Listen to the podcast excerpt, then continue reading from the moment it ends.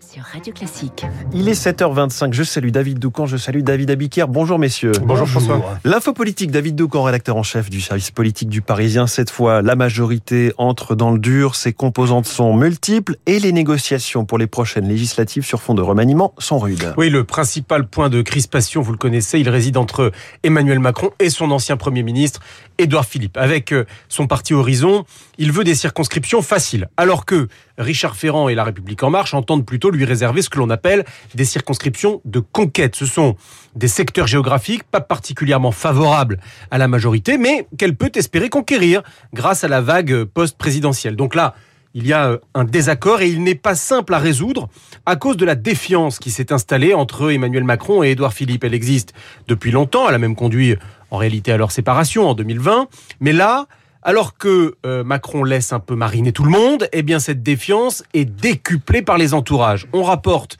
euh, ce matin dans Le Parisien cette phrase d'un proche du président de la République.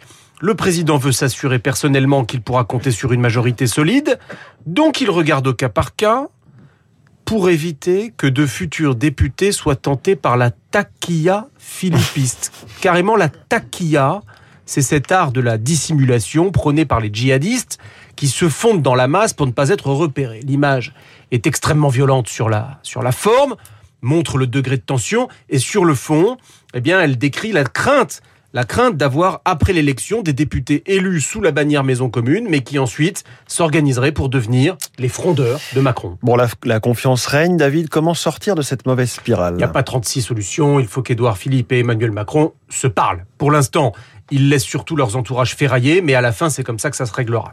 Mais ce n'est pas tout. Il y a d'autres rivalités en Macronie, entre les grognards de 2017 et les nouveaux venus, entre les politiques et les technos, entre la gauche et la droite de la Macronie. Le dépassement génère une majorité composite. Elle a très bien tenu lors du premier quinquennat. Tiendra-t-elle tout au long du second, alors que chacun sait qu'Emmanuel Macron ne pourra pas se présenter une troisième fois en 2027. Comment éviter qu'une guerre de succession ne débute dès maintenant? C'est toute la question.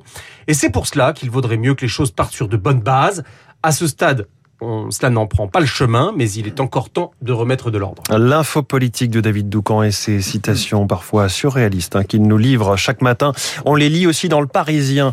7h27, David Abiker, les titres de la presse ce matin, euh, des petits papiers. Des petits papiers, puis des grands papiers, mais des petits papiers sur la mort d'une grande dame de la nuit parisienne. Régine, reine de la nuit, tire sa révérence, titre le Parisien aujourd'hui en France. Éclipse de plumes, c'est le joli titre de Libération.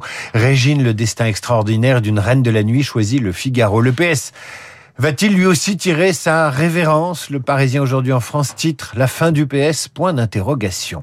Les éléphants sont contre l'Union populaire de Mélenchon, le premier secrétaire Olivier Faure est pour. Accord en vue pour les législatives, estime le Figaro quand l'opinion évoque l'inexorable soumission de la gauche à Mélenchon.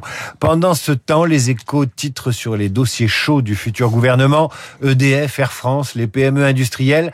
Enfin, le conflit ukrainien reste à la une du Figaro qui vous embarque au cœur du don Donbass dévasté, ou de Ouest France qui vous explique ce matin comment la propagande russe prépare à l'escalade. Merci David Abiker. À tout à l'heure, 8h30 pour la grande revue de presse. Bonjour Renaud Blanc. Bonjour François. La matinale de Radio Classique continue avec vous, votre invité ce matin. Le sociologue et universitaire Jean-François Madieu, spécialiste des mouvements sociaux. Nous reviendrons avec lui sur les manifestations du 1er mai. Un 1er mai social ou politique, point d'interrogation, Jean-François Madieu.